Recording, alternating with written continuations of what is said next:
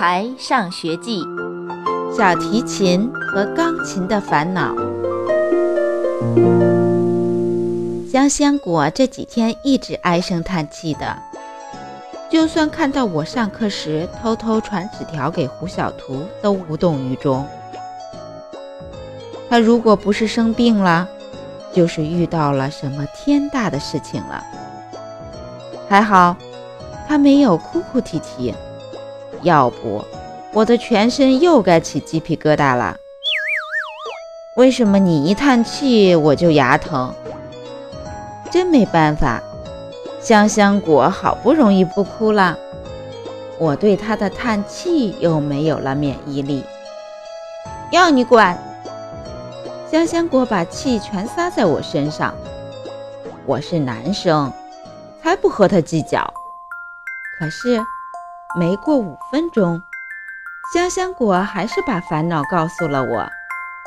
唉，我以为什么大不了的，原来是小提琴和钢琴的烦恼。妈妈非让我学钢琴，可我喜欢小提琴。香香果皱着眉头，一副苦瓜脸。太幸运了，我妈妈不会逼着我学这个琴那个笛的。当然，这也源于上我在家学打鼓的经历。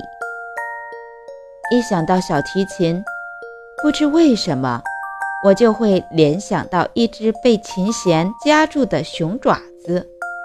对，没错，如果我学的话。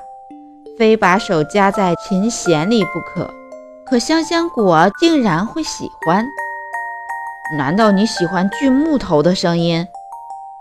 我的话让香香果变成了捕一萌，他恨不得冲上来咬我一口，好像我说了小提琴什么坏话。我就是喜欢小提琴，小提琴现在是他心中的天使。香香果要坚定地捍卫它，那你就和你妈妈说呗。说了没用，两袋牛肉干换一个好办法。成交。这个办法就是我打鼓的经历。什么？什么？香香果摇着头说：“这有用吗？”你试试看。几天后，香香果高兴地递给我两袋牛肉干，真的很有效。妈妈已经不让我学钢琴了。